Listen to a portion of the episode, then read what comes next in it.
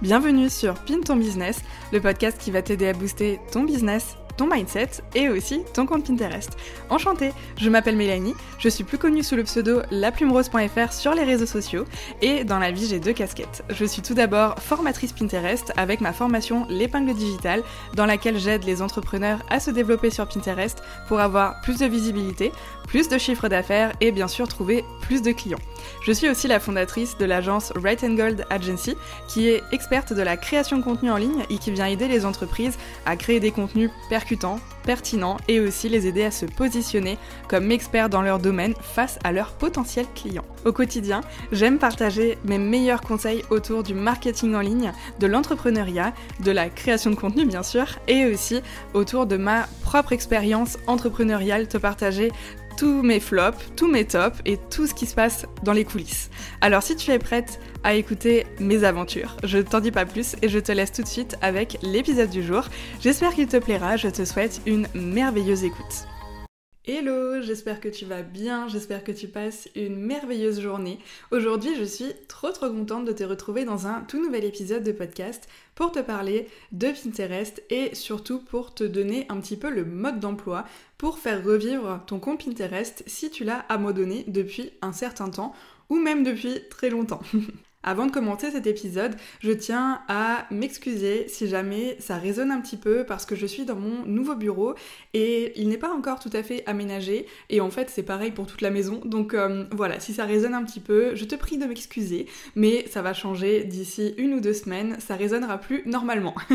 Alors donc, quand on souhaite reprendre son compte Pinterest qu'on a laissé un petit peu de côté et qu'on a laissé à l'abandon depuis un certain temps, eh bien il y a quelques petites choses à faire pour le remettre euh, en forme, j'ai envie de dire, et surtout pour qu'il apporte bah, les résultats que l'on souhaite avoir avec. Allez, je ne te fais pas attendre plus longtemps et on va commencer tout de suite avec le mode d'emploi pour faire revivre ton compte Pinterest si tu l'as abandonné depuis un certain temps. Le premier point, c'est que l'on va venir faire un vrai état des lieux de l'existant. Donc qu'est-ce qui existe actuellement sur ton compte Pinterest? Et regarder un petit peu, ben si par exemple tout est encore d'actualité, est-ce que tu as peut-être, euh, je sais pas, changé d'identité visuelle entre temps, donc avec tes couleurs, euh, tes typographies, etc.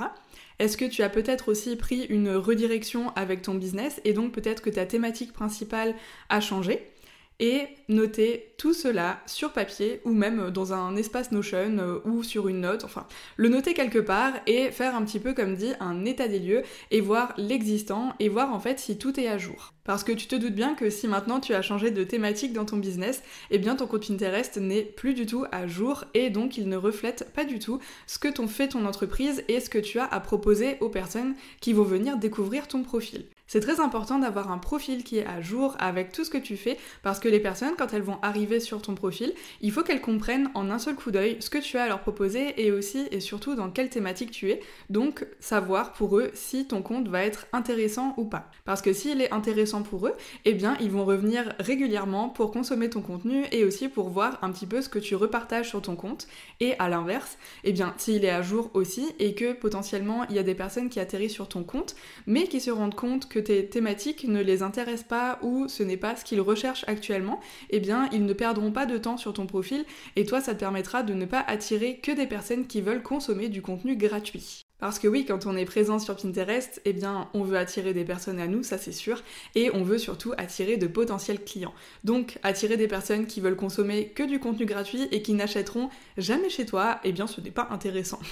ok, donc une fois que tu as fait un petit peu le tour de tout ce qui existe sur ton compte Pinterest, tu vas maintenant venir refaire une recherche de mots-clés pour pouvoir bien référencer ton compte et surtout pour être bien référencé dans tes thématiques principales. Donc pour faire une recherche de mots-clés sur Pinterest, il n'y a rien de plus simple. Tu vas sur ton profil principal, donc ton feed en fait sur Pinterest, et tu as une petite barre de recherche juste en haut euh, de ton compte Pinterest. Et donc tu vas venir taper une requête. Donc par exemple ta thématique principale.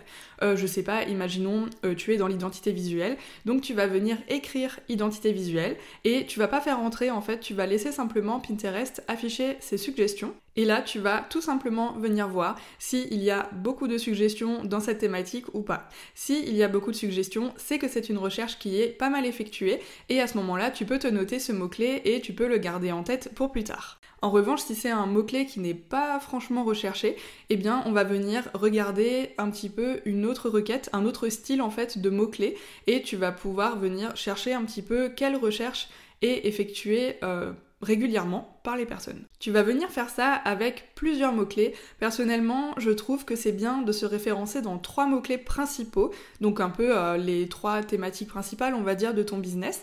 Après, tu peux avoir plus de mots-clés, mais je te conseille quand même de te focus sur trois mots-clés principaux. C'est ce qui va permettre à l'algorithme de comprendre dans quelle thématique tu es, et ça va te permettre bah, d'atterrir aux yeux des bonnes personnes, et donc d'attirer à toi des personnes qui seront potentiellement intéressées par ce que tu proposes.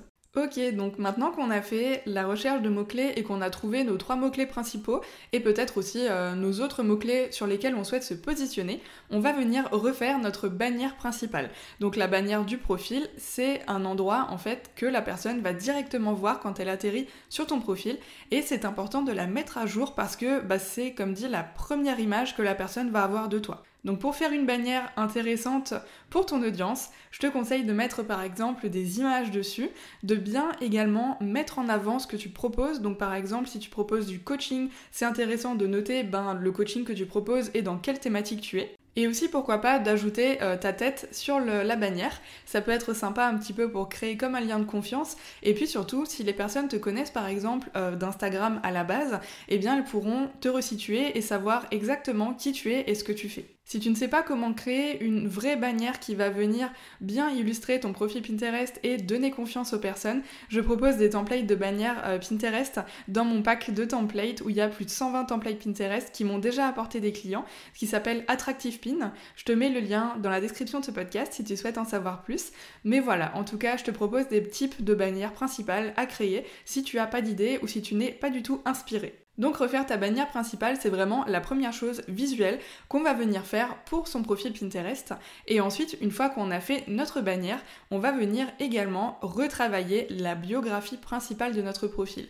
Donc là, la biographie, il n'y a pas trop de secret en fait finalement, c'est vraiment un peu comme la biographie sur Instagram où on va venir dire vraiment en quelques mots ce qu'on fait, ce qu'on a à proposer, euh, mettre en avant pourquoi pas notre expertise et aussi bien donner envie aux personnes d'en savoir plus et un petit peu attiser leur curiosité. La biographie, c'est vraiment le premier texte que la personne va voir au-delà de ta bannière. Donc en fait, la bannière est tout en haut de ton profil et juste en dessous de la bannière, eh bien, il y a la biographie. Donc travailler sa bannière principale et aussi sa biographie, c'est très intéressant pour inspirer confiance à la personne, lui montrer un petit peu qui on est, si on met en avant une photo de nous par exemple, et aussi mettre en avant notre expertise et donc ce que la personne va pouvoir retrouver et sur notre compte et aussi ben, dans nos offres qui vont pouvoir, pourquoi pas, l'aider à résoudre sa problématique principale. Allez, ensuite une fois qu'on a fait tout ça, on va venir maintenant sur notre profil et donc quand tu vas sur ton profil, tu as une catégorie qui s'appelle créer et une catégorie qui s'appelle enregistrer. Donc sur la partie créer, en fait, tu vas tout simplement pouvoir retrouver toutes les épingles que tu as créées sur Pinterest, mais nous, là, ce qui nous intéresse, c'est la partie enregistrer. Donc une fois que tu cliques sur la partie enregistrer, tu vas tomber donc sur ton profil principal et on va venir voir en fait tes tableaux. Donc les tableaux de ton profil Pinterest, en fait, c'est un petit peu comme des catégories dans lesquelles tu vas venir par la suite ranger tes épingles et donc ranger tes contenus. Je dis toujours que euh, les tableaux sur Pinterest, il faut le voir un petit peu comme une couverture de livre. En fait, le tableau, c'est une couverture de livre et à l'intérieur, tu vas pouvoir ajouter des pages à ce fameux livre. Eh bien les pages, c'est tout simplement les épingles sur Pinterest. Donc faire une mise à jour de ces tableaux, c'est très important parce que, encore une fois, c'est ce que la personne va pouvoir retrouver sur ton profil et si tu as des tableaux qui sont en lien avec ta thématique et en lien aussi avec tous les contenus que tu partages, eh bien ça va permettre à la personne de pouvoir se situer rapidement et de pouvoir voir encore une fois rapidement si tes contenus sont intéressants pour sa problématique à résoudre et si elle va pouvoir bah, trouver du contenu intéressant pour elle et pour développer son propre business. Pour faire la mise à jour donc de tes tableaux, je te conseille de regarder un petit peu ce qui existe déjà sur ton profil et ce qui n'est plus pertinent aujourd'hui pour toi. Tu vas venir non pas les supprimer mais les archiver. En fait, les archiver, ça va te permettre de les mettre un petit peu de côté, on va dire, mais pour autant, ça garde toutes les statistiques.